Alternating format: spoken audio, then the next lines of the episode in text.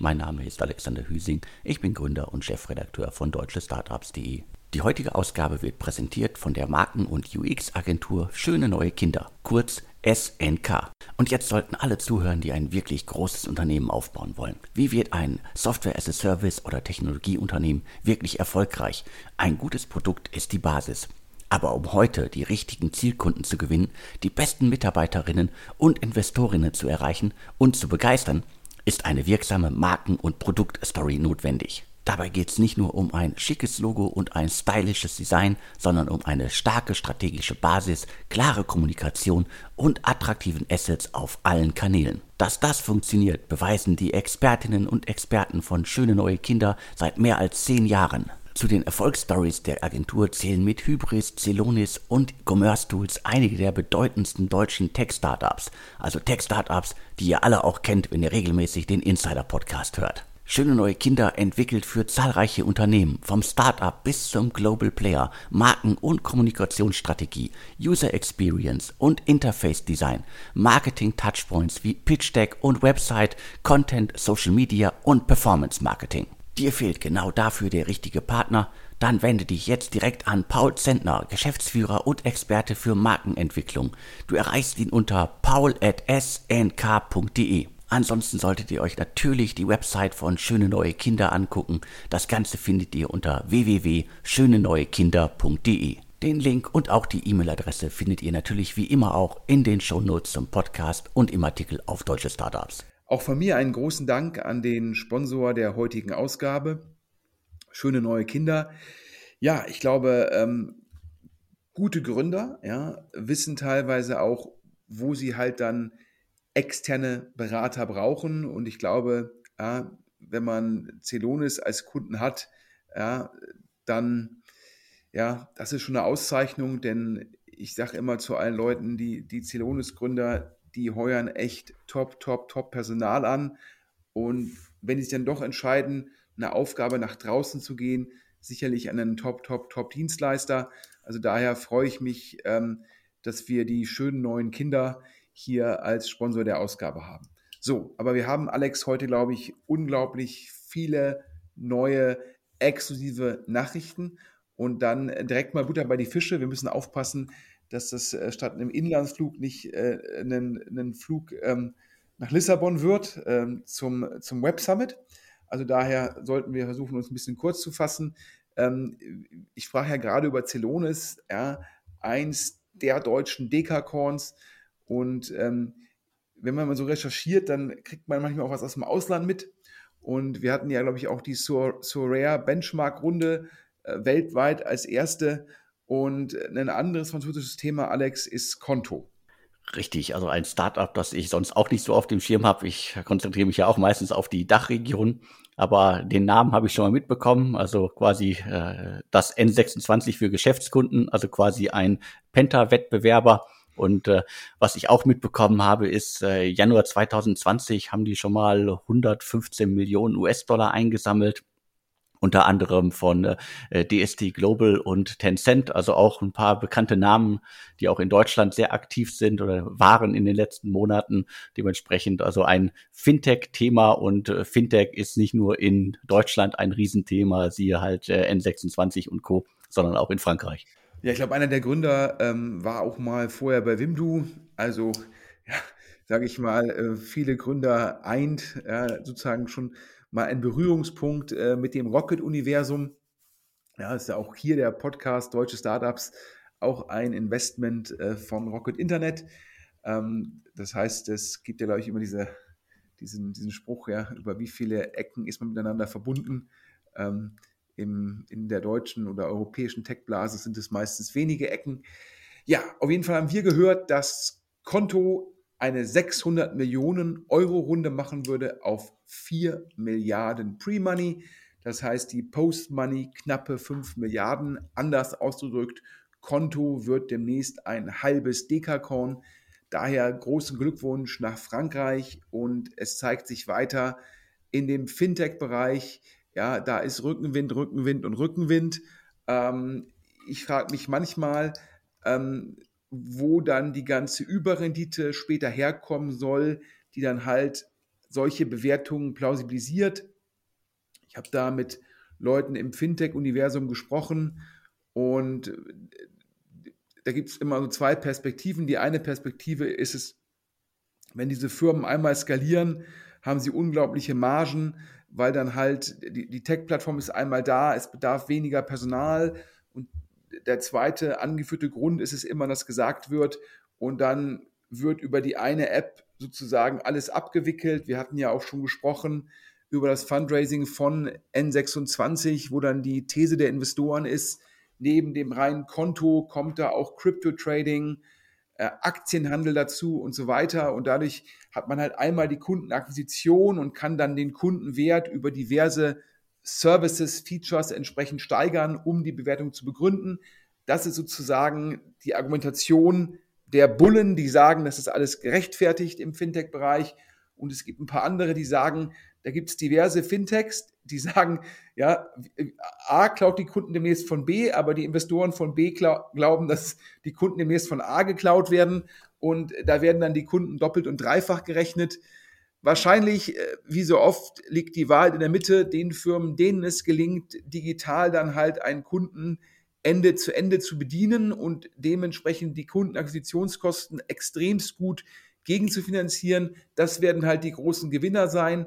Ähm, ob denn jetzt alle Fintech-Unicorns in den letzten Monaten zu den großen Gewinnern gehören, ähm, da würde ich dran zweifeln. Ich glaube, da kommt es nochmal zu einer Auslese, da kommt es vielleicht auch zu Kon einer Konsolidierung, da kommt es auch zu einem Zusammengehen.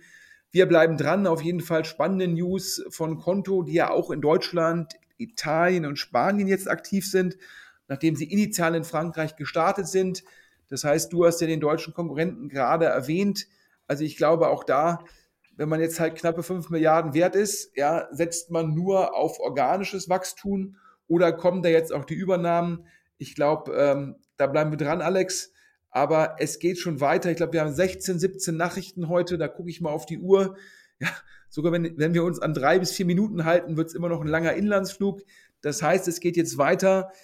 Rubrik Unicorn Update. Du hast rausgefunden, wie viel Prozent DoorDash, die ja in Flink investiert haben, Flink, der Gorillas-Klon, müssen wir noch sagen, was sie tun. Ja, die liefern Lebensmittel innerhalb von zehn Minuten sozusagen an die Haustür aber du hast die Details. Ich habe die Details. Äh, ich habe immer noch das Gefühl, ich glaube, die Runde ist äh, offiziell nie verkündet worden. Zumindest habe ich jetzt äh, aktiv äh, nichts gesehen.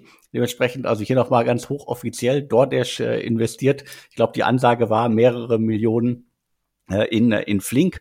Und äh, wenn man sich die, äh, die Infos äh, anschaut, die man so zusammentragen kann, teilweise aus öffentlichen Quellen, dann äh, müsste DoorDash jetzt knapp 15,6 Prozent an Flink halten. Das heißt, es ist auf jeden Fall eine größere, eine signifikante Beteiligung am Unternehmen. Zum Vergleich, äh, Delivery Hero hat sich bei der letzten Runde acht beziehungsweise knapp neun Prozent an Gorillas gesichert. Also DoorDash steht da noch tiefer drin bei, äh, bei Flink. Ja, ich glaube, bei der Runde ähm, von Delivery Hero bei Gorillas äh, zwei Dinge zu beachten. Zum einen hatten natürlich die Bestandsinvestoren im Fall von Gorillas ähm, schon relativ viel über eine sogenannte Bridge investiert. Ähm, Gorillas hatte ja auch mit DoorDash gesprochen, hatte auch mit Softbank gesprochen. Und bevor es dann zu der Runde mit äh, Delivery Hero kam, war es halt notwendig, dass die Bestandsinvestoren der Firma Liquidität zur Verfügung stellen. Das heißt, die haben da auch einen größeren Anteil an der Runde. Äh, und Punkt zwei ist es, dass äh, nach meinem Verständnis Delivery Hero ähm, über Optionen verfügt, weiteres Geld in Gorillas zu investieren. Aber was jetzt nochmal das DoorDash Investment zeigt, Flink hat den Rückstand in gewissen Rahmen auf Gorillas aufgeholt und wir haben hier einen ganz, ganz spannenden Zweikampf. Spannend ist es zu sehen, was passiert eigentlich mit der USA-Expansion. Ähm, es hieß ja immer im Markt, Gorillas wollte kein DoorDash-Investment, weil DoorDash nicht wollte, dass Gorillas in die USA expandiert. Es ist die Frage, ob diese Einschränkung auch für Flink gilt. Wir werden das beobachten. Ich glaube, Gorillas ist im gewissen Rahmen noch in den USA aktiv, aber da ist natürlich alles nochmal so ein bisschen teurer, Kundenakquisition, Berater und so weiter. Ist dann immer eine Frage, wie viel Burn kann eine Firma sozusagen verargumentieren bei einer globalen Expansion. Ich glaube, der Markt, wir haben darüber ja schon sehr, sehr oft ähm, gesprochen, der bleibt einfach mega spannend, auch wenn man nur von draußen wie wir an der Seitenlinie steht und einfach nur fasziniert zuguckt. Apropos fasziniert, äh, direkt hier zum nächsten Thema. Wir hatten, glaube ich, mit als erster Alex über diese Initiative von Tiger Global in Deutschland gesprochen. Wir hatten die ganzen Investments gebracht und wir hatten auch vermeldet, dass Tiger ja eigentlich in Textu investiere. Ist schon eine Weile her, gefühlt äh, reichlich Monate her, äh, aber es war erst im April. Äh, da hatten wir im Insider-Podcast hier berichtet, dass Tiger Global vor dem Einstieg bei Textu steht. 2016 äh, gegründet, das Unternehmen. Wie kann man die beschreiben? Also die ermöglichen Online-Händlern es ihren ihre internationalen Umsatzsteuerverpflichtungen zu automatisieren. Also ich glaube, ein sehr spannendes Thema. Da waren auch schon ein paar bekannte Namen drin. Das passt ja zu Tiger Global, die folgen ja dem Geld. Also Excel, Visionaries Club äh, waren schon da. Und ich glaube, die letzte Runde waren 17 Millionen Euro. Dementsprechend also auch ein äh, Unternehmen, das so ein aufsteigender Stern ist äh, und ein Excel-Investment bekommen hat und äh, wenige Monate später folgt Tiger Global. Ja, wir hatten es im, im April schon vermeldet, jetzt scheint alles vollzogen zu sein. Manchmal dauert dann die Abwicklung so ein bisschen länger, ähm, aber wir wollten hier zumindest verkünden, jetzt ist es durch ähm, und offiziell, also Tiger Global auch bei Textu an Bord. Direkt zum nächsten Thema, Thema Nummer vier. Ja, da haben wir schon mal zugegeben, dass wir, Alex, da so ein bisschen subjektiv sind. Ähm, ich glaube, du hast noch eine Ruhrport-Verbundenheit. Ich bin natürlich mit dem Maschinensucher, sitze ich in Essen sozusagen im Zentrum des Ruhrports und da freut man sich natürlich, wenn es nicht nur VCs gibt, die ihren Hauptsitz in Berlin und München haben, sondern auch einen großen deutschen VC, der in Essen sitzt, Casp Capital, das ehemalige Team von Tengelmann Ventures. Und äh, wir hatten ja, glaube ich, schon über den ersten Deal von denen gesprochen, Simply Delivery, ähm, das sozusagen das deutsche Toast, wenn man so will. Ähm, ja, und äh, lange Rede, kurzer Sinn. Ähm, wir haben gehört, dass die jetzt schon insgesamt vier Deals gemacht hätten, also neben Simply Delivery drei weitere. Und jetzt wie immer hier die Bitte an unsere Hörer, ähm, uns mit Hinweisen zu versorgen. Wir haben gehört, Casp Capital, Casp Capital, gar nicht so einfach auszusprechen, hätte einen Deal gemacht in Berlin bei einer Firma, die jetzt schon relativ lange an einem ganz spannenden Thema arbeite und bald damit an den Markt gehen würde. Und da seien auch irgendwie schon irgendwie Business Angels drin, aber es sei nie verkündet worden und da würde jetzt Casp Capital investieren und das sei irgendwie potenziell ja so ein Home Run Thema. Ja, mehr wissen wir auch nicht und daher bitte bitten wir um Hinweise an sachdienliche Hinweise an podcast@deutschestartups.de ähm, also sprich podcast at hauptdomain.de. Und wer sich keine Wegwerf-E-Mail-Adresse für seinen anonymen Tipp anlegen möchte, kann auch über einen anonymen Briefkasten auf der Webseite das einwerfen, damit wir auch den vierten Deal von Cusp Kettle exklusiv verkünden können. Und jetzt kommen wir zu den beiden, die wir verkünden können. Alex, der eine ist wohl schon ein bisschen was her, ist aber jetzt kein deutscher Deal. Wir sprechen trotzdem drüber, weil es ja eine Essener VC-Firma ist, Carbon Cloud. Carbon Cloud hatte ich bisher auch einmal erst auf dem Schirm und zwar weil äh, TS Ventures, also Sedo-Gründer Tim Schumacher in das schwedische Unternehmen investiert hat. Äh, sitzen in Göteborg äh, und äh, ich habe die damals beschrieben so als Unternehmen, das den Carbon Footprint von äh, Lebensmitteln äh, berechnet, analysiert, verfolgt also Climate Tech aus äh, Göteborg äh, und dementsprechend, äh, glaube ich, auch äh, liegt im Zeitgeist und äh, zeigt ja auch, dass äh, Capital nicht nur in Deutschland äh, nach guten Deals sucht, sondern auch ganz Europa im Visier hat. Ja, und äh, Tim Schumacher, ähm, das ist ja jetzt dann letzte Woche, wir hatten es schon vor ein paar Wochen ähm, im Podcast, der World Fund, sein Climate Impact Fonds, der ist jetzt sozusagen verkündet worden. Und ähm, ja, ähm, auf jeden Fall spannend. Ich weiß jetzt gar nicht, ob so ein Carbon Cloud Deal, ob das ein Warehouse Deal war für den World Fund, also sprich, ob der ein Beispiel war, ein Beispieldeal, der dann in den Hauptfonds geschoben wird oder ob es ein privates Angel Investment bleibt, das, das wissen wir nicht. Auf jeden Fall der nächste Deal von Cast Capital hört auf den Namen Ortwise. Das ist irgendwie, glaube ich, die Mischung aus Audio und Advice, nehme ich an. Ich hoffe, ich habe das richtig ausgesprochen. Alex, wie würdest du es aussprechen? Ich habe auch äh, lange überlebt, aber ich äh, würde mich jetzt auch auf äh, Ortweiß äh, festlegen. Sieht gut aus, macht Sinn. Und wenn man das jetzt irgendwie sich da Audio und Advice, ja, was kann das sein? Wir machen ja hier Podcast und man kann ja sagen, es sind nicht nur die, ähm, die goldenen Zeiten für Gründer, es sind auch die goldenen Zeiten für Podcast. Also daher nach unserem Verständnis ist das eine Firma, die will letztendlich ähm, Slack für Audio beziehungsweise Slack für äh, ja, Inner Company Podcasts werden. Ist das auch dein Verständnis? So habe ich es auch verstanden. Also ich hatte die auch schon mal in äh, einer Übersicht äh, zum Thema Audioboom in Deutschland, in Europa. Und äh, da ist es mir aufgefallen als eines der Unternehmen, die halt quasi, ja, wie du es auch gerade beschrieben hast, ein bisschen auf äh, Slack äh, und Audioinhalte gehen. Also die, die Nutzer von äh, Ortwise können im Grunde Inhalte erstellen, sei es jetzt irgendwie quasi äh, Anleitung oder einfach auch nur irgendwie Briefings und können die mit anderen Nutzern, also ihren Kolleginnen im eigenen Unternehmen äh, teilen. Und äh, dadurch entsteht dann eine ganz andere Dynamik, vielleicht, wenn man das Ganze irgendwie über Texte ansonsten macht. Dementsprechend, also da gibt es noch eine ganze Reihe an anderen Unternehmen, die das ähnlich machen, also die auf irgendeine Weise äh, Audio, Unternehmenskommunikation miteinander verbinden. Und äh, ja, Cast Capital hat sich jetzt eins davon rausgepickt. Wir haben gehört im Markt, es muss eine Pre-Seed-Runde gewesen sein, ungefähr 1,5 Millionen ja, irgendwas zwischen 4 und 6 Millionen Pre. Das ist da unser Marktverständnis. Ähm, ich habe mal zu dir, Alex, ja gesagt, Simple Delivery, das deutsche Toast, das muss irgendwie ein Mega-Deal gewesen sein von Cast Capital. Hier, glaube ich, bei, bei Ortwise, ja, du hast es ja gerade angesprochen, die eine Frage ist, können bestehende Sachen, sowas wie Staffbase, können die sowas in ihre App mit aufnehmen? Also ist Ortwise eine Standalone-App oder ist das ein Feature? Und sogar wenn es eine Standalone-App ist, ist die Frage, da gibt es natürlich auch eine ganze Menge Konkurrenten. Aber klar, der Enterprise SaaS-Markt, der bleibt halt kompetitiv. Aber wenn man natürlich einen Kategorien-Marktführer ähm, bauen kann, ist das natürlich auch ein sehr lukratives Geschäft. Und daher, ja, ähm, drücken wir dem Team natürlich die Daumen und natürlich auch Cast Capital, ähm, dass sie da ein weiteres erfolgreiches Investment gemacht haben.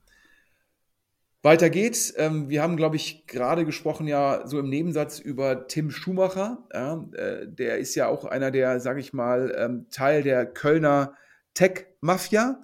Ähm, ein anderes Mitglied der Kölner Tech-Mafia ist ja Stefan Schubert, Alex. Richtig, also an Stefan Schubert kommt man auch in Köln nicht drum herum.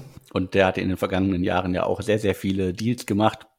Und jetzt können wir hier einen weiteren äh, neuen Deal verkünden gemeinsam mit äh, Global Founders Capital, äh, also dem Rocket Internet Investment Arm, investiert er in das Unternehmen Erste Hausverwaltung. Das heißt tatsächlich so. Ich hatte auch erst gedacht, das wäre nur der Unternehmensname, aber so ist auch der Markenname.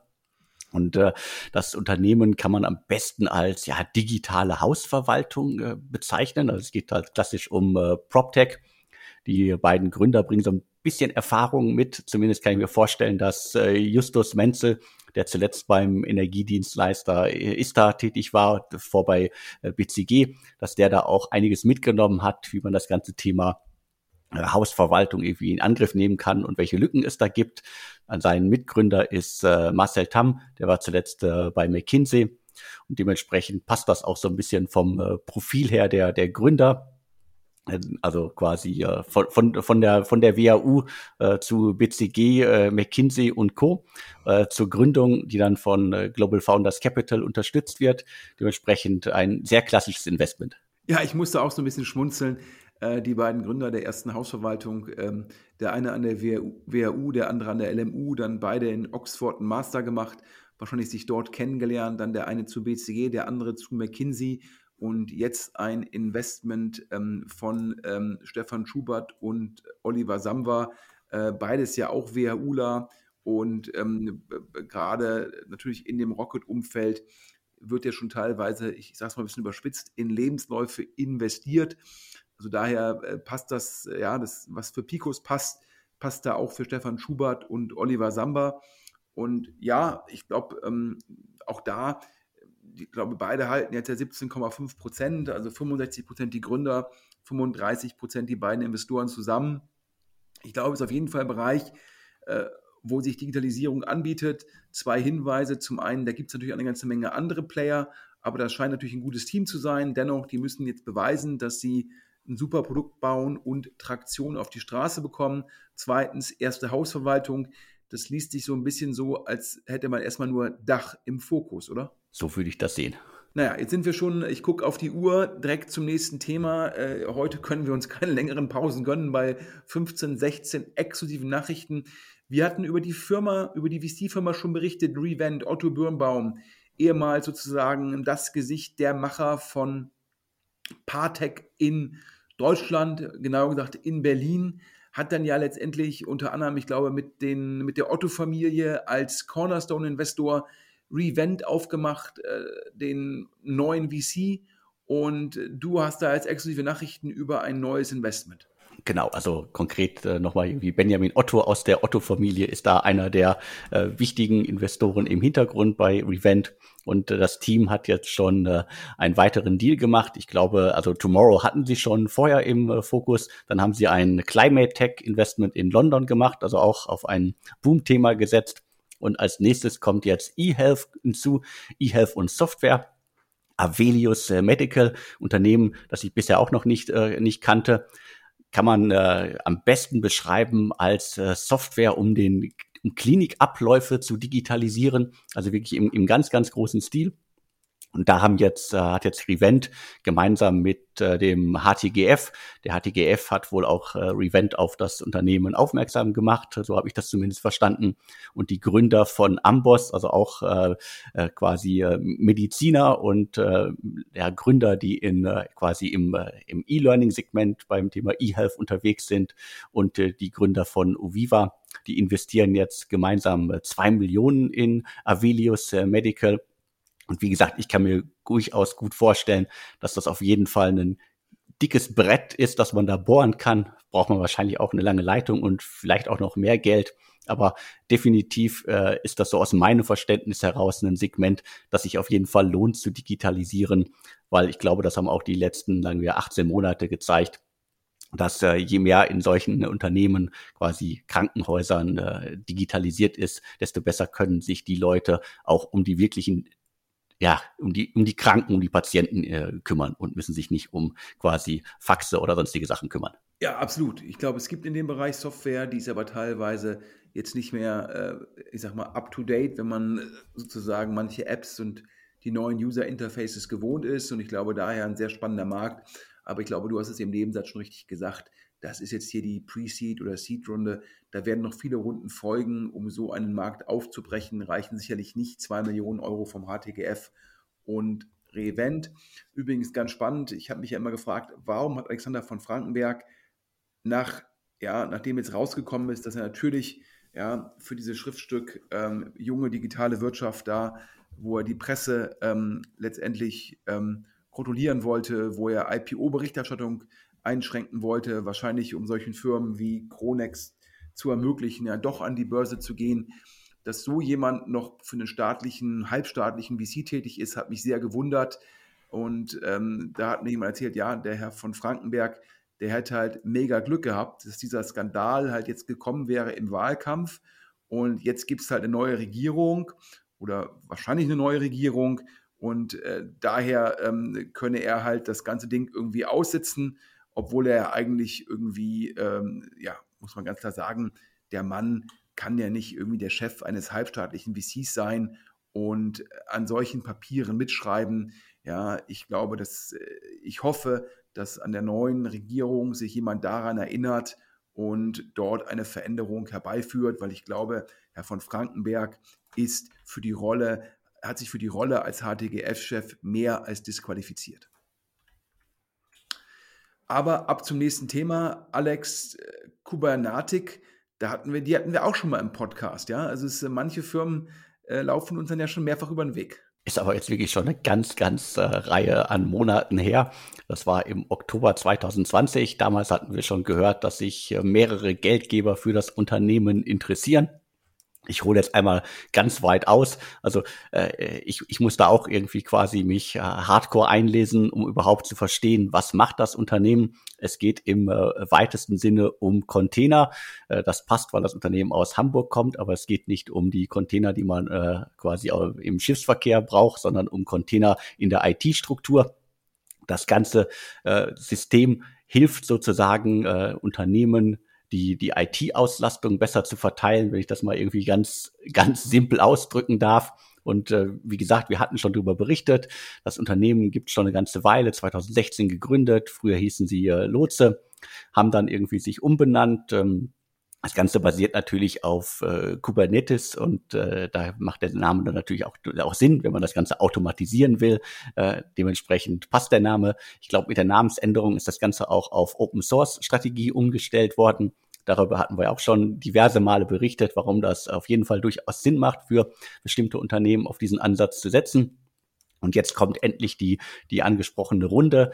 Äh, Nauta Capital, ein äh, VC, der unter anderem aus äh, London ist, äh, aber auch Büros in Barcelona und Berlin hat. Die haben in Berlin unter anderem in äh, Zenloop äh, investiert. Die investieren jetzt in Kubernetes und zwar gemeinsam mit den Celonis-Gründern und direkt mal fünf Millionen Euro. Also eine durchaus respektable Grund, äh, Runde in ein ja, Deep Tech äh, Software Startup, das äh, nicht nur ja für deutsche Anwender nützlich ist, sondern halt wirklich dann ja auch äh, weltweit quasi ja eine, eine große Nummer werden kann. Ja, ich glaube, es ist auf jeden Fall ein sehr starkes Signaling, dass die Celonis-Gründer ähm, da mit investieren, ähm, denn die können da sicherlich die Erfolgsvoraussetzungen sehr gut beurteilen. Nauta selbst, du hast es angesprochen, ähm, ursprünglich ähm, ja ein spanischer VC, der jetzt letztendlich paneuropäisch unterwegs ist und ja, äh, ist natürlich auf jeden Fall auch ein gutes Zeichen und zeigt mal wieder, dass jetzt nicht nur ähm, die deutschen Startups das Geld von irgendwelchen großen Growth-Investoren aus dem angelsächsischen Raum anziehen, sondern äh, dass auch so Nauta weiter hier sehr aktiv ist. In dem Fall ein starkes Zeichen. Auch zum nächsten Thema. Äh, wir hatten ja ähm, äh, vorhin schon ähm, letztendlich ähm, über Simply Delivery gesprochen ähm, im Rahmen von Cask Capital ähm, Simple Delivery, das, das deutsche Toast. Toast letztendlich eine, eine Art ERP-System ähm, für Restaurants, das letztendlich alles abdeckt und unter anderem auch den Restaurants bei den Lieferungen hilft oder bei der Koordination der Lieferungen. Und Toast an der amerikanischen Börse dieses Jahr an die Börse gegangen, unglaublich viel wert. Wieso? Weil es denen gelungen ist, dass die Restaurants auch das komplette Payment darüber abwickeln. Und ähm, da ist, glaube ich, Simple Delivery noch nicht, da wollen die aber auch hin. Ähm, der andere Ansatz ist es äh, groß gemacht durch eine französische Firma dem Namen Sunday, Sunday wie der Sonntag, ist es halt zu sagen, ich ermögliche halt einen schnelleren Checkout und optimiere den Bezahlprozess in Restaurants. Ähm, da ist der Pitch gegenüber dem Restaurantinhaber, ähm, dass dann die Kellner sich fokussieren könnten auf ähm, sozusagen Bestellungen und sozusagen die dann zu bringen und sich nicht so viel Zeit verlieren würden mit Bezahlen. Das zweite ist es, dass wenn die Leute bezahlen wollen, wollen sie meistens sofort bezahlen. Je schneller sie wieder vom Tisch aufstehen, desto schneller kann der Tisch neu vergeben werden. Man kann also die Umschlagsgeschwindigkeit erhöhen. Und alle guten Dinge sind drei. Es erhöht halt natürlich auch die Zufriedenheit der Kunden. Und so erlaubt Sunday halt ähm, über das Handy halt entsprechend ähm, die Rechnung ähm, zu bezahlen. Und äh, letzte Woche wurde bekannt, dass Discoid, die bisher, ich sag mal so, Preisdiskriminierung, äh, neue Kundenakquisition für Restaurants gemacht haben, wo es ja auch, die auch mal in Schwierigkeiten steckten, ähm, dass da jetzt 468 Capital investiert hat. Also das Team rund um Alexander Kuttlich, den ehemaligen Rocket-Vorstand, ja, wie gesagt, in der deutschen Tech-Blase ist alles immer nur ähm, zwei, drei Kontakte voneinander entfernt. Und ähm, da habe ich das gesehen und habe mich gefragt, warum investiert jetzt 468 Capital, ähm, die ich jetzt persönlich sehr schätze, die ja jetzt auch schon die zweite Generation machen, warum investieren die in Discoid? Ja, und äh, Discoid soll halt zum deutschen Sunday werden, indem man sich darauf fokussiert, also sprich auf diesen einen Hebel, wo man halt Wert generiert und dann sozusagen auf das Payment kommt. Und äh, das scheint aktuell halt gegeben, diesen Payment-Boom, halt das Ziel zu sein von vielen Geschäftsmodellen, dass man, e, dass man egal aus welcher Richtung man kommt, dass, dass man zum Schluss das Payment halt abwickelt. Da darf man gespannt sein. Äh, ich persönlich sage immer, es ist gar nicht so einfach, wenn so ein Team einmal gesagt hat, das ist mein Modell, Neukundenakquisition, Preisdiskriminierung, das dann sozusagen zu drehen und zu sagen, jetzt machen wir so einen Sunday-Clone. Ähm, ich bin da ein bisschen skeptisch, aber man muss 468 Capital die gute Nase zubilligen. Und ich glaube, Alex, du hast bald ein Interview mit dem Gründer. Genau, ist schon fest eingeplant. Also wir werden demnächst mal ausführlich die rasante Geschichte von Discoid in einem Interview-Podcast äh, ja aufrollen und äh, für alle mal irgendwie die, die Learnings äh, runterbrechen. Ja, einer der Gründer, Moritz, äh, wird ein bisschen aus dem Nähkästchen plaudern und du hast ja einige Sachen schon gesagt. Äh, also die haben eine wilde Geschichte hinter sich bis hin zur Insolvenz und dem Neustart mitten im Lockdown. Also die haben in der Vergangenheit bewiesen, dass sie sehr wandlungsfähig sind. Deswegen vertraue ich auch darauf oder äh, hoffe darauf, dass sie auch dann das Sunday-Modell quasi in, in das Unternehmen integrieren können. Die heutige Ausgabe wird präsentiert von der Marken- und UX-Agentur Schöne Neue Kinder, kurz SNK. Und jetzt sollten alle zuhören, die ein wirklich großes Unternehmen aufbauen wollen. Wie wird ein Software as a Service oder Technologieunternehmen wirklich erfolgreich? Ein gutes Produkt ist die Basis. Aber um heute die richtigen Zielkunden zu gewinnen, die besten Mitarbeiterinnen und Investorinnen zu erreichen und zu begeistern, ist eine wirksame Marken- und Produktstory notwendig. Dabei geht es nicht nur um ein schickes Logo und ein stylisches Design, sondern um eine starke strategische Basis, klare Kommunikation und attraktiven Assets auf allen Kanälen. Dass das funktioniert, beweisen die Expertinnen und Experten von Schöne Neue Kinder seit mehr als zehn Jahren. Zu den Erfolgsstories der Agentur zählen mit Hybris, Celonis und Commerce Tools einige der bedeutendsten deutschen Tech-Startups. Also Tech-Startups, die ihr alle auch kennt, wenn ihr regelmäßig den Insider-Podcast hört. Schöne neue Kinder entwickelt für zahlreiche Unternehmen, vom Startup bis zum Global Player, Marken- und Kommunikationsstrategie, User Experience und Interface Design, Marketing Touchpoints wie Pitch Deck und Website, Content, Social Media und Performance Marketing. Dir fehlt genau dafür der richtige Partner? Dann wende dich jetzt direkt an Paul Zentner, Geschäftsführer und Experte für Markenentwicklung. Du erreichst ihn unter paul.snk.de. Ansonsten solltet ihr euch natürlich die Website von Schöne Neue Kinder angucken. Das Ganze findet ihr unter www.schöneneuekinder.de. So, und jetzt kommen wir insgesamt zu sieben. Ja, ich zähle nochmal nach, zu sieben Firmen, die im Fundraising sind. Das heißt, man kann so ein bisschen sagen, das ist heute ein Service-Podcast für die Kapitalgeber, wo wir wissen, die hören unseren Podcast sehr gerne. Ähm, jetzt geben wir ein bisschen was zurück und sagen ihnen, welche Firmen sind aktuell im Fundraising, wo würden wir investieren, wo stehen die aktuell, was sind aktuell die Termsheets. Wir schaffen ein bisschen transparent. Die Hörer, die jetzt nicht investieren, können jetzt ein bisschen Mäuschen sein, ähm, um mal mitzubekommen, ja, ähm, wie viele Bälle dann teilweise Kapitalgeber parallel jonglieren müssen. Ja, wir, wir fangen an ja, mit Köln, Alex. Ähm, da bist du ja sehr nah an der Startup-Szene dran. Ich glaube, du unterstützt sie teilweise dort auch. Und äh, So Safe kennst du natürlich sehr gut. Richtig, So Safe kenne ich gut und äh, wir unterstützen die Startup-Szene in Köln äh, quasi durch eine eigene äh, Rubrik auch äh, regelmäßig. Dementsprechend So Safe kenne ich gut. Ist ja auch ein extrem spannendes Modell. Äh, die kamen zur richtigen Zeit. Äh, also was macht das Unternehmen? Die äh, helfen dabei, dass quasi ja, Mitarbeiter getestet, geschult, sensibilisiert werden im richtigen Umgang mit Cyberattacken. Die haben schon Acton Capital gewinnen können. Global Founders Capital ist auch schon an Bord. Meine letzte Zahl sind irgendwie 60 Mitarbeiterinnen, aber das ist auch schon eine ganze Weile her, werden vermutlich schon ein paar mehr sein.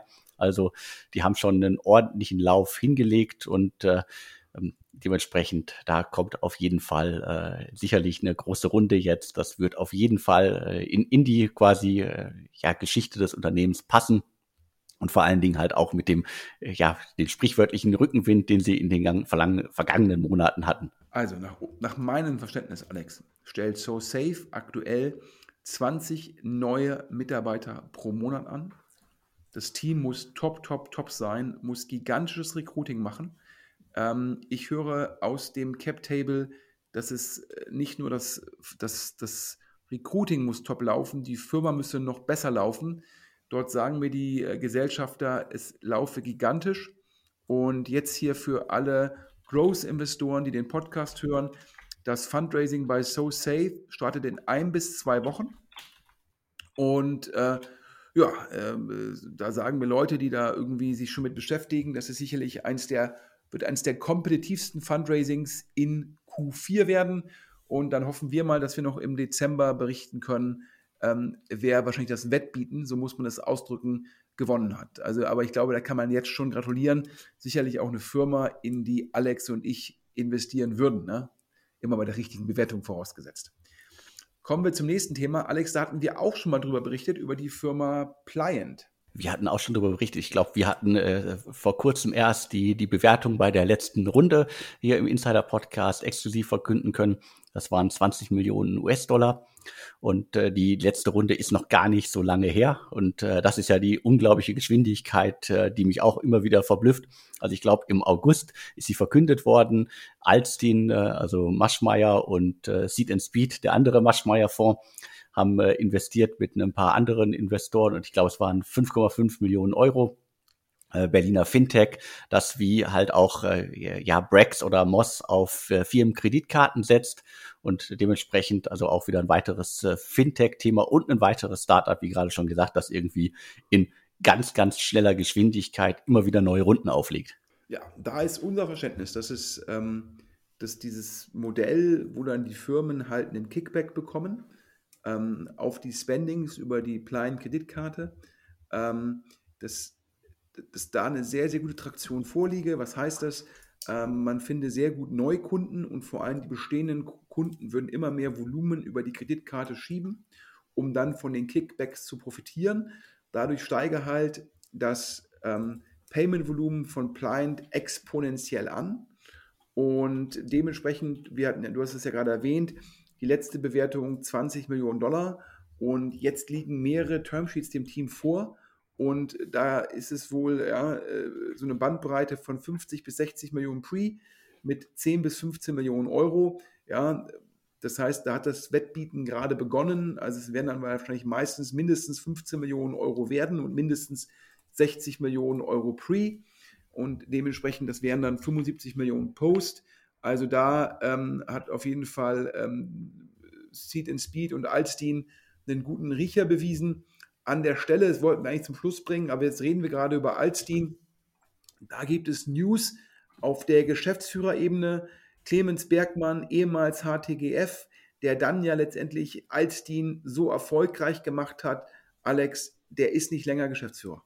Genau, also äh, der war jetzt schon wirklich sehr, sehr lange da. Also äh, zwar immer im Hintergrund äh, gefühlt für mich auch, aber 2016, äh, seit 2016 war er bei Alstein an Bord und äh, er geht jetzt und äh, das Ganze ist ja auch schon quasi für jeden nachvollziehbar, der ins Handelsregister guckt. Da kann man sehen, dass er ausgeschieden ist. Und ich glaube, auf der Website habe ich ihn auch nicht mehr gefunden.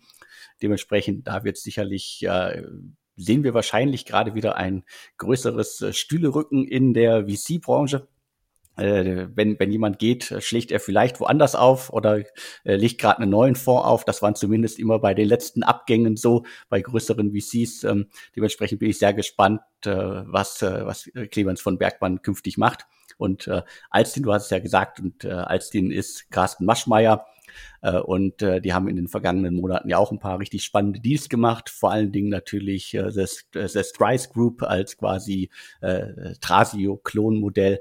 Dementsprechend, also äh, waren immer gut dabei. Und äh, wie gesagt, ich bin gespannt, äh, was da an Neuigkeiten demnächst kommt. Weiter geht's. Ich gucke immer noch mit einem Auge hier nebenbei auf die laufende Uhr. Wir hatten, ähm, glaube ich, vor zwei oder vier Wochen über, über Everstocks berichtet ähm, und über das Fundraising da war ich so ein bisschen skeptisch, weil ich gesagt habe, oi, oi, oi, ähm, da ist der Innenumsatz, also sprich äh, der Umsatz abzüglich sozusagen der Cost of Goods Sold, der ist halt sehr, sehr, sehr gering. Aber, aber ähm, äh, wir wissen jetzt aus dem Markt, die Firma hat das erste Termsheet vorliegen. Alex, das zeigt wahrscheinlich ein sehr gutes Team auf der einen Seite, aber natürlich auch weiterhin viel Geld im Markt viel Geld im Markt ist auf jeden Fall da und äh, ich glaube, dass dieses ganze Thema ja quasi Lager, Logistik, Dienstleistungen einfach auch irgendwie gerade, ja, man sieht es wahrscheinlich äh, als sehr, sehr wichtiges und großes Thema an im Markt und des, deswegen kann ich mir durchaus vorstellen, dass es da diverse Leute gibt, die meinen, dass man da dauerhaft irgendwie sehr, sehr viele Probleme noch lösen kann und muss. Und äh, vielleicht ist da Everstocks die Antwort. Ja, ist alles so ein bisschen so in dieser Rubrik Logistics as a Service. Ähm, natürlich auch dadurch getrieben, dass Amazon ja die Preise für FBA, also für, für, für, für Fulfillment bei Amazon angezogen hat und äh, das hat diesen Markt nochmal halt entsprechend bereitet. Äh, gucken wir mal, ob das dann auch sozusagen, ob und wann es zur Unterschrift kommt und wer es ist. Aber ab zum nächsten Thema. Äh, das war jetzt, glaube ich, die dritte von sieben Firmen im Fundraising. Wir kommen zur vierten Firma. Über die haben wir auch schon mehrfach berichtet. Plantura, Alex. Plantura war ja immer das Unternehmen, über das wir uns gewundert haben am Anfang, weil Acton Capital äh, damals zumindest nach außen in ein Gartenmagazin äh, investiert hat. Aber auch damals war schon sichtbar, was das Ganze werden soll. 2017 gegründet und äh, neben diesen ganzen Garteninfos, quasi dem Medienaspekt, dem redaktionellen Aspekt, geht es da halt darum, um, um dieses Magazin herum halt sowas wie, das ist bei mir hängen geblieben, einen eigenen Langzeitdünger zu vertreiben und das zu richtig äh, hohen Preisen. Äh, dementsprechend ist das auf jeden Fall ein spannendes Modell und äh, zeigt ja auch, was im E-Commerce alles möglich ist, wenn man das passende Umfeld schafft. Ja, ich glaube, neben Acton auch Cavalry Ventures investiert und dieses Magazin hat letztendlich ähm, zwei Beweggründe. Das eine ist es, Kunden zu akquirieren, also sprich, das ist eine Form von Content Marketing. Das zweite ist es, Marke aufzubauen. Und du hast es ja gerade äh, besprochen, es gibt ja teilweise Startups, die machen letztendlich äh, Volumen, um dann halt äh, Top-Preise anbieten zu können. Plantura geht den umgekehrten Weg. Plantura will sich als Luxusmarke positionieren in einem Markt, der potenziell von Baucentern oder der aktuell eigentlich von Baus, äh, nicht von Baucentern, äh, von, von, von Gartencentern und den Obis dieser Welt ähm, dominiert wird, ja, wo dann oftmals halt äh, irgendwelche Erde ohne Branding verkauft wird, äh, versucht Plantura letztendlich eine Luxusmarke zu werden. Uns ähm, ist das Deck zugespielt worden. Da sieht man, dass Plantura dieses Jahr mit ähm, 11,9, 12 Millionen Euro Umsatz plant und vor allem mit einer relevant hohen Marge. Das heißt, es scheint diese Luxusmarkenstrategie, die scheint aufzugehen und in der Sekunde ja, ist es dann halt spannend, weil dann schließt sich halt der Kreis, ja, dann hat man halt in diese in dieses, in dieses Heft, in dieses Content-Magazin, in, diese, in das Content-Marketing investiert und holt sich dann am langen Ende sozusagen äh, das Geld dann wieder. Ich finde es auf jeden Fall ein sehr spannender Ansatz. Ich muss persönlich sagen, ich habe jetzt keinen grünen Daumen und bin von dem Markt so ein bisschen weit weg. Ähm, Plantura sucht jetzt auf jeden Fall äh, 12 bis 15 Millionen Euro im aktuellen Fundraising. Und ähm, ich glaube, bei den Margen, die da Plantura vorzeigen kann, wird sich in jedem Fall ähm, jemand finden. Die Margen sind meines Erachtens auch notwendig, weil man darf nicht vergessen, die Logistikkosten für sowas wie Erde und Saatgut sind natürlich entsprechend hoch. Aber Alex, äh, wir haben so viele Themen, äh, wir machen direkt weiter und wir kommen wieder nach Köln. Neben So Safe gibt es in Köln auch Homelike. Ein Unternehmen, das ich auch schon äh, sehr oft auf deutschestartups.de zu Wort kommen habe lassen, also ein, Apart ein Marktplatz für Business Apartments. Das dürfte in den vergangenen Monaten auch nicht immer ganz einfach gewesen sein. Ich glaube, dass sogar auch das ganze Thema immer auch auf äh, Langzeitmiete ausgelegt ist. Ich glaube, der ein oder andere, der im Segment unterwegs ist, konnte sich ein wenig durch quasi so Homeoffice-Ersatz äh, für stundenweise, tageweise irgendwie auch durch die Corona-Krise bringen. Äh, bei Homelike kann ich mir das nur schwer vorstellen, aber vielleicht äh, äh, belehren die mich auch eines Besseren. Ich hatte das äh, Unternehmen gerade erst auf dem Schirm, sind seit 2014 unterwegs, weil ich mir ein wenig die Zahlen angeguckt habe. Die, die letzten, die man bekommt, sind von 2019. Das waren irgendwie so 9 Millionen Euro Verlust. Insgesamt glaube ich jetzt schon knapp 16 Millionen Verlust. Das heißt, die haben das Kapital, was sie eingesammelt haben, auch äh, schon gut verbraucht bisher. Dementsprechend hatte ich eigentlich auch damit gerechnet, dass da bald mal eine neue Runde kommt, wenn da nicht im Hintergrund schon irgendwas passiert ist zwischen äh, Wandeldarlehen und sonstigen Sachen. Dementsprechend, ich hatte damit gerechnet, dass da bald äh, was Neues kommt. Ja, ich glaube, Homelike ist natürlich von der Corona-Krise getroffen worden. Ähm, wenn ich mich recht entsinne, war der Strategie, was ja auch sehr viel Sinn machte, zumindest vor Corona, zu sagen, hier die Beratung dieser Welt, die Kanzleien dieser Welt, die Firmen dieser Welt, die Mitarbeiter teilweise ähm, durch Deutschland schicken, teilweise durch ganz Europa schicken, wo gesagt wird, Mitarbeiter A muss jetzt mal sechs Monate unseren äh, Standort in Frankfurt kennenlernen, obwohl er eigentlich in Hamburg arbeitet. Und dann braucht er halt für sechs Monate eine Wohnung, am besten möbliert, also zeitlich befristet, aber nicht tageweise, möbliert, damit er sich um nichts kümmern muss. Also letztendlich äh, da eine temporäre, vollumfängliche Lösung. Und darauf hat er sich Homelike fokussiert. Zum einen, um die Kundenakquisitionskosten zu senken, aber natürlich auch um Kunden zu haben, die immer wieder kaufen. So, und jetzt muss man natürlich fragen, ob dieses Modell, wie stark das wieder zurückkommt nach Corona, nach dem Motto, viele Firmen ja bis zum heutigen Tage äh, zumindest teilweise im Homeoffice, schicke ich aktuell einen Mitarbeiter ähm, durch halb Deutschland, nur damit er dann statt in Hamburg in Frankfurt im Homeoffice sitzt, natürlich nicht.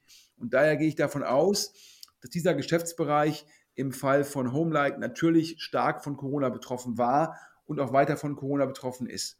Aber wir hören im Markt, dass Homelike da einen Rebound gemacht hat und jetzt suchen sie eine Series B und äh, ist natürlich vielleicht auch ein Teil der Marktauslese. Jetzt in diesen schweren Zeiten mit dem vielen Gegenwind setzen sich die stärksten Teams durch, natürlich auch mit starken Investoren im Cap-Table und hier sicherlich mit Sherry jemand, der natürlich aktuell viel Rückenwind hat und dementsprechend auch bei neuen Investoren halt entsprechend die Türen öffnen kann für eine Firma wie Homelike. Daher darf man da gespannt sein, zu welcher Lösung es da kommt. Und du hast sicherlich recht, Alex, da wird es sicherlich in den letzten Monaten, Quartalen äh, einen Wandeldarlehen gegeben haben, weil man gesagt hat, aktuell können wir noch nicht ins Fundraising gehen. So, immer noch zwei Firmen im Fundraising. Wir hatten über, glaube ich, einen der, einen der Führungskräfte von Engels und Völkers gesprochen, der die Firma verlassen hat und der mit Heinemann Associates, ja, aka äh, Project A, ja eine neue Firma ähm, entwickeln wollte. In der Zwischenzeit, Alex, hat die Firma einen Namen. Genau, die Firma hat einen Namen, Evernest, äh, und äh, Project A äh, hat investiert. Christian Evers ist früher, du hast gesagt, Chief Digital Officer bei Engel und Völkers gewesen und hat jetzt mit Evernest, ich glaube, ich habe das immer so verkauft als ja ein, ein, ein Startup, das ähm, teure Immobilien in Großstädten verkauft, ähm, aufgezogen und es gab, äh, abgesehen von Project A, äh, in den vergangenen Monaten noch äh, zwei, drei andere Meldungen. Ich glaube, Signa hatte investiert, also österreichische Immobilien- und Handelsunternehmen. Und äh, dementsprechend äh, haben sie sich da ja, ein, ein, äh, ja einen sehr potenten Kapitalgeber schon mal an Bord geholt vor einigen Monaten und äh, können, können damit dann, glaube ich, auch in, in dem Segment ja, gut, gut schon mal haushalten. Ich glaube, wir haben sie auch irgendwann mal als Premium Mac Makler bezeichnet. Dementsprechend äh, PropTech Immobilien und Immobilien auch noch, die besonders teuer sind in äh, angesagten Großstädten. Ja, ich glaube, äh, entweder kann man sie als Premium Mac Makler bezeichnen oder als digitales Engels und Völkers. Auf jeden Fall sucht das Team jetzt 12 Millionen Euro. Und hier bin ich skeptisch. Warum bin ich hier skeptisch? Ja, ich glaube, Engels und Völkers hat ja vor kurzem an den PE verkauft. Ähm, ich glaube, es war weniger als eine Milliarde. Und Engels und Völkers ist gigantisch groß, hat eine gigantische Marke. Und ich persönlich glaube, ähm, das Geschäft bei Premium-Immobilien, ähm, sicherlich ist die Digitalisierung von Prozessen wichtig und schafft Wert. Aber ich glaube, Marke, Kundenzugang und auch das richtige Personal zu haben, ist wichtiger. Und sogar wenn es jetzt Evernest gelingt, ja, im, im gewissen, zum gewissen Ansatz Engels und Völkers nachzubauen, ist ja immer die Frage aus VC-Perspektive, wenn die Firma, die du nachbauen willst, irgendwie für weniger als eine Milliarde verkauft wird, obwohl sie der Leuchtturm markenseitig äh, im Himmel der Makler ist, ja, was ist dann wirklich die etwaige Exit-Größe, ob nun IPO, Spec oder äh, Verkauf von so einem Evernest? Ich glaube, hier ist digital nur ein unterstützender Prozess und nicht der Hauptwerttreiber. Ich glaube, der Markt ist hochkompetitiv und ähm, daher boah, glaube ich halt, dass das hier ein ganz dickes Brett ist und sogar wenn das Brett dann gebohrt wird, ähm, bin ich sehr skeptisch, was die Exit-Summe angeht. So ein 12 Milliarden Race impliziert ja so ein bisschen irgendwas zwischen 40 und 50 Millionen Euro Pre, dann halt entsprechend 50 bis 60 Millionen Euro Post. Ja, und da frage ich mich, wo dann die Rendite für den oder die Investoren herkommen soll. Also bei Evernest schauen wir mal. Beim nächsten Thema bin ich auch ein bisschen skeptisch. Die Firma heißt Alex Instamotion. Instamotion ist so ein bisschen, glaube ich, in den vergangenen Jahren weit unter dem Radar geflogen. Äh, Unternehmen, das äh, ja sich als Gebrauchtwagen-Plattform positioniert. Äh, zuletzt hatte ich die auf dem Schirm, weil wir äh, exklusiv verkündet hatten, dass äh, G&J Digital Ventures, also der Internet, äh, der Investmentableger des Medienhauses Guna und Ja, da eingestiegen ist. Äh, ich glaube, äh, Act äh, Venture Capital aus Irland war noch mit dabei. Early Bird und THI Investments waren vorher schon drin. Wenig später gab es dann auch Infos zur Runde. Es waren 24 Millionen. Also da glaubt noch jemand, dass man im Gebrauchtwagen-Segment auf jeden Fall noch ordentlich was reißen kann. Und ich würde jetzt einmal sagen, warum. Ich habe jetzt einmal die VC-Brille auf, was, was ja viele VCs immer schwierig finden ist. Und das sieht man jetzt am, am Cap-Table. Also die Allianz ist schon lange an Instamotion beteiligt und jetzt auch neuerdings halt, wie gesagt, äh, Gruner und Ja. Also zwei, die ich als, als äh, mal Strategen bezeichnen würde, die halten jeweils äh, 12 Prozent. Und äh, das äh, hat ja die Vergangenheit immer wieder gezeigt, dass VCs das durchaus schwierig finden, wenn äh, ja Strategen so viele Anteile halten, um zu schauen, was kann man damit daraus machen. Und äh, die Allianz und auch äh, Gruner und Ja haben in der Vergangenheit ja immer wieder gezeigt, dass sie vielleicht irgendwie so eine Mischung sind aus äh, Stratege und Finanzinvestor, aber so richtig sicher bin ich mir da auch immer nicht. Äh, da wurden viele Sachen, äh, viele Beteiligungen eingegangen, äh, wieder abgegeben oder halt ähm, die Unternehmen eingestellt. Dementsprechend, da bin ich so ein bisschen skeptisch aufgrund dieser Punkte. Ja, und mein Punkt ist halt eher, ob es nun irgendwie ähm, Auto 1 ist mit Auto Hero, ob es diverse andere Modelle sind. Der Markt ist halt unglaublich kompetitiv. Ja. Ähm, dann gibt es halt natürlich Mobile und Autoscout, die auch in den Markt wollen. Dann gibt es den Volkswagen-Konzern, der da auch rein will. Das heißt, man hat die Platzhirschen im Classifieds-Bereich, die den Kundenzugang haben. Man hat sozusagen äh, den Volkswagen-Konzern, der etwaig die Autos hat. Und dann hat man noch mit Auto 1 eine Firma, die börsennotiert ist und über das Kapital verfügt. Und da frage ich mich so ein bisschen, was ist jetzt eigentlich die Secret Source von Instamotion, um in dem Wettbewerb zu bestehen? Das wäre so ein bisschen so, Alex, als ob wir morgen sagen würden, lass mal irgendwie deiner Spartes und meiner Spartes zusammenlegen und wir greifen jetzt mal Flink und Gorillas an. Ja, das wäre auch keine gute Idee. Ähm, das ist so ein bisschen so mit, äh, mit Holzstäbchen dann gegen, gegen Panzer zu kämpfen. Und äh, so scheint es mir auch bei Instamotion zu sein. Ich verstehe jetzt nicht, egal wie gut das Team ist, ähm, was man dagegen ausrichten kann. Denn die Modelle, die ja in den USA und in, in England erfolgreich sind, das sehen ja auch ein Autoscout mit einem Edgar Berger. Das sieht jetzt auch einen AD Winter mit, mit Mobile. Ähm, da glaube ich halt, ähm, da hat Instamotion ähm, einen strategischen Nachteil und daher bleibe ich da skeptisch. Ich sage es mal an der Stelle, SoSafe, Pliant und Plantura, das wären wahrscheinlich die drei Firmen, ja, wo ich von den sieben genannten am ehesten investieren würde. Ähm, Everstocks, Homelike, Evernest und Instamotion, da bin ich eher skeptisch. Aber es sind natürlich alles gute Teams, es ist viel Geld im Markt. Daher werden die alle erfolgreiches Fundraising machen. Wir hatten jetzt eben ja schon gesprochen über Clemens Bergmann, dass der, oder von Bergmann, dass der Alstin verlässt.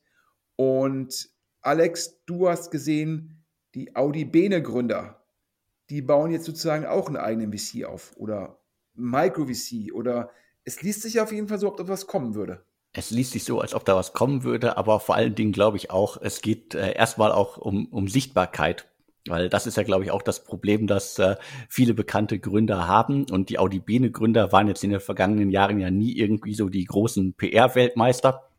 Also äh, sind schon seit etlichen Jahren unterwegs, äh, Online-Hörakustiker, haben das Unternehmen äh, 2015 an, äh, an äh, Sivantos äh, verkauft, also von EQT, finanziert. Da gab es dann äh, eine große Übernahme, das Unternehmen wächst seitdem immer weiter. Zuletzt äh, stand ein Börsengang an, der wurde aber erstmal abgeblasen.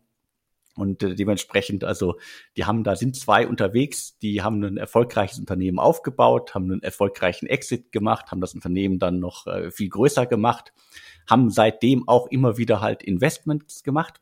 waren aber sozusagen jetzt nie so die bekannten äh, Leute in der Szene aus genannten Gründen. Und das wäre für mich jetzt auf jeden Fall erstmal so ein Anlass, äh, True Growth Capital zu gründen, um da sichtbar zu werden. Und ich glaube, das Ganze soll auch nicht wirklich als, äh, als Fondskonstrukt aufgelegt werden, sondern das wird dann nochmal so die, die Sicht darauf äh, ja, verstärken. Es geht darum, einfach auch noch bekannter zu werden, um noch mehr irgendwie Deals, Investments in der frühen Phase zu machen. Ja, auf jeden Fall treten Sie jetzt und sag ich ja, mit Ihrem Ökosystem zusammen an unter der Marke True Growth, haben da auch eine Portfolioauflistung gemacht. Äh, Glaube ich, initial haben die dann teilweise auch mit STS, also dem Herrn Schubert, über den wir vorhin gesprochen haben, im Zusammenhang mit erster Hausverwaltung was gemacht, denn der war auch bei Audi Bene investiert. Also daher schließen sich da wieder Kreise auf jeden Fall, ähm, ja, Marco Vietor und Co. jetzt mit True Growth, also mit einer Marke unterwegs und mit einem Ansatz, dass man sagt, wir haben halt verschiedene Kompetenzen, wir haben dafür Ansprechpartner bestehend aus unserer unternehmerischen sozusagen Karriere und können halt so in dem Bereich Pre-Seed oder noch früher können wir halt wirklich ähm, Mehrwert erbringen. Also daher kann sich jeder anschauen, True Growth, einmal googeln, dann findet man das. Und ja, zum Schluss, alle guten Dinge sind drei. Ähm, Ferry Heilemann, ähm, ja, ich sag mal so, ein bisschen steuert er Forto aus dem Hintergrund. Ein bisschen ist er Venture-Partner bei Early Bird. Ein bisschen oder ein bisschen mehr macht er sein Family Office. Und wir können hier exklusiv verkünden, Ferry Heilemann raised jetzt einen Climate Impact Fund das ist auf jeden Fall, glaube ich, eine, eine logische Entwicklung, wenn man sich äh, verfolgt hat, äh, wie die Heilemann-Brüder sich in den vergangenen äh, Jahr, Jahren auch für das Thema engagiert haben und mit äh, Pirate Impact Capital ja ihrem quasi äh, Family Office da auch den, den Namen schon nach außen getragen haben, dass sie irgendwie mehr bewegen möchten als äh, bloße Investments. Dementsprechend ist das für mich wirklich eine ja fast geradlinige äh, strategische und äh, gute Entwicklung und äh, da, da freue ich mich darauf und passt ja auch so ein bisschen zu dem äh, aktuellen Thema. Den World Fund hatten wir auch gerade schon erwähnt. Also da ist richtig irgendwie äh, Feuer drin und mich freut das sehr, dass quasi auch so ja, äh, Fonds, die darauf ausgerichtet sind, äh, nicht nur zu investieren, sondern im besten Fall auch noch äh, gute Dinge damit zu tun im Bezug auf äh, Klimaschutz und Klimaschutzmaßnahmen, also gute Entwicklung. Ja, solange das nicht nur in Ablasshandel ausartet, wo ich sage, der Ablasshandel, das ist, ähm, das äh, halte ich für arg problematisch, denn ähm, ja, Private Jet fliegen und dann ein bisschen spenden, ähm, das hilft es nicht, wenn man muss ja nur mal eine extrem sozusagen Situation oder einen extremen Fall vorstellen. Alle Menschen fliegen Private Jet und dann hilft es auch nicht, wenn alle danach spenden. So, ja, also ich glaube, das ist äh, schon mal ein wichtiger Punkt. Ich glaube, die spannende Frage ist hier, äh, kann man als Ferry Heilemann einen Fonds raisen und Venture-Partner bei Earlybird sein? Ähm, klar kann man sagen, durch den vertikalen Fokus von so einem Climate Impact Fund ähm, gibt es da vielleicht nicht so viele Interessenskonflikte, aber auch die normalen VCs, in Anführungsstrichen normal, investieren ja auch in die Themen wie jetzt Cass Capital in Carbon Cloud. Und wenn jetzt irgendwie ein Ferry Heilemann vor der Entscheidung steht, investiere ich jetzt in Carbon Cloud mit Early Bird oder mit meinem eigenen Fonds, das ist für mich ein Interessenskonflikt. Daher würde ich davon ausgehen, wenn dann der Fonds geraced ist, wenn es ein First Closing gibt, dass er dann die Entscheidung treffen muss, was er eigentlich machen will. Und das ist in dem Fall ja relativ klar. Dann kann er meines Erachtens nicht mehr noch nebenbei Venture Partner bei Early Bird sein. Aber nur meine These, Alex kann ich verstehen äh, und äh, dementsprechend schauen wir mal, was da noch kommt und wie sich das Ganze dann entwickelt und äh, letztendlich äh, die Heilemann-Brüder haben in, in, den vergangenen Jahren ja gezeigt, dass sie da immer wieder auch äh, neue Sachen machen und neue Dinge brauchen. Dementsprechend, wer weiß, was da kommt. Ja, auf jeden Fall sehr flexibel, die beiden Kollegen. Ich fasse noch den Podcast zusammen in hoffentlich 30 Sekunden. Ich versuche es. Konto, ähm, das N26 für Geschäftskunden aus Frankreich jetzt paneuropäisch unterwegs, wird fast zum halben Dekakorn, ein Race von 600 Millionen auf 4 Milliarden Pre. Das Unicorn-Update. DoorDash hält jetzt gute 15% an Flink, dem Gorillas-Konkurrenten. Taxdu, ja, das Tiger-Investment äh, in den äh, Enterprise SaaS-Anbieter, um Umsatzsteuerthemen besser abzuwickeln, ist durch. Der Essener VC, Cass Capital, das ehemalige Team von Tengelmann Ventures, hat jetzt schon vier Deals. Simple Delivery, darüber hatten wir schon gesprochen. Neu sind Carbon Cloud und Ortwise. Und es gibt einen vierten Deal in Berlin bitte meldet euch bei, pod, at, bei podcast.deutschestartups.de mit mehr Hinweisen. Wir versuchen dort zu recherchieren. Dann Global Founders, also Rocket und Stefan Schubert, also STS, investieren in das PropTech Erste Hausverwaltung. Beide halten jetzt zusammen 35 Prozent, der Rest die Gründer. Revent, der ehemalige Partec-Macher Otto Birnbaum, der jetzt mit Geld von der Otto-Familie hantiert, investiert 2 Millionen in Avelios Medical Clinic Software. Spannender Markt, aber da wird es sicherlich noch ein paar mehr Investments brauchen, um dort sozusagen zu gewinnen.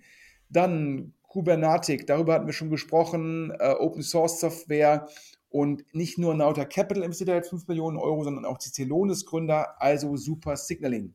Dann Alexander Kuttlich glaubt an Sunday und glaubt aus Disco Eat ähm, Sunday für Deutschland zu machen. Also daher, so erklärt sich das Investment von 468 Capital. Jetzt die heißesten Fundraising sind, wie gerade gesagt, SoSafe aus Köln, Pliant im Kreditkartenbereich und Plantura, ich sag mal, das Louis Vuitton der Gartenerde. Everstocks hatten wir schon drüber gesprochen, Logistics as a Service, Homelike, möbliertes Wohnen vermittelt, Evernest, der Premium McLagler oder das digitale EV und Instamotion Gebrauchtwagen einfach gekauft. Auch die vier sind im Fundraising. Da finde ich ja, wie gesagt, ja, da habe ich an jedem so ein sehe ich an jedem so ein bisschen, habe ich ein bisschen was zu mäkeln an jeder Firma. Da würde ich nicht so sehr investieren.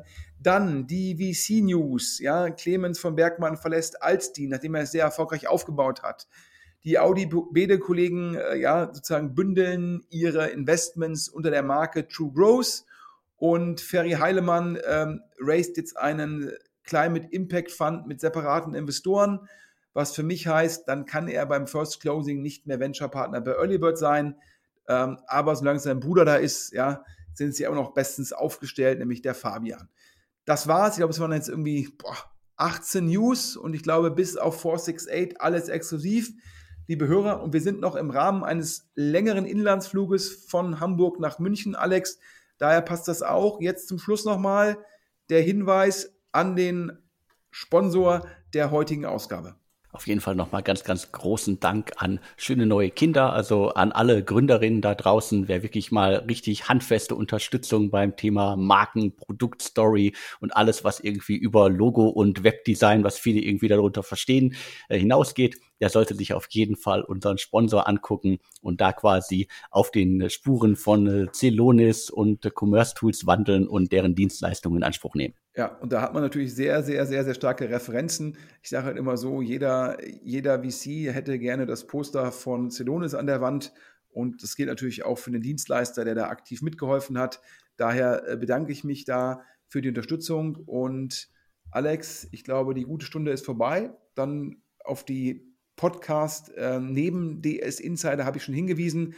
Da kommt ja bald sozusagen der spannende Interview-Podcast mit dem Discoid-Gründer, der sozusagen seine Reise erzählt, die auch mal ganz offen, glaube ich, auch mit Steinen gesegnet war. ist auch ganz wichtig. Wir reden hier oftmals über Unicorns, Dekacorns, halbe Dekacorns und jeder denkt sich, wow, das muss ja ganz einfach sein. Nein, das ist mega schwierig. Und es gibt auch viele Startups, die müssen, die gehen echt den mega steinigen Weg und ich glaube, das macht so ein Interview-Podcast mit dem Gründer von Discoid besonders spannend. Und ja, jetzt kann ich nur noch sagen und tschüss. Ja, von mir nochmal vielen Dank an alle, die zugehört haben und äh, vielen Dank für die vielen Infos und deine Einschätzung, Sven. Und mir bleibt es auch noch zu sagen und tschüss.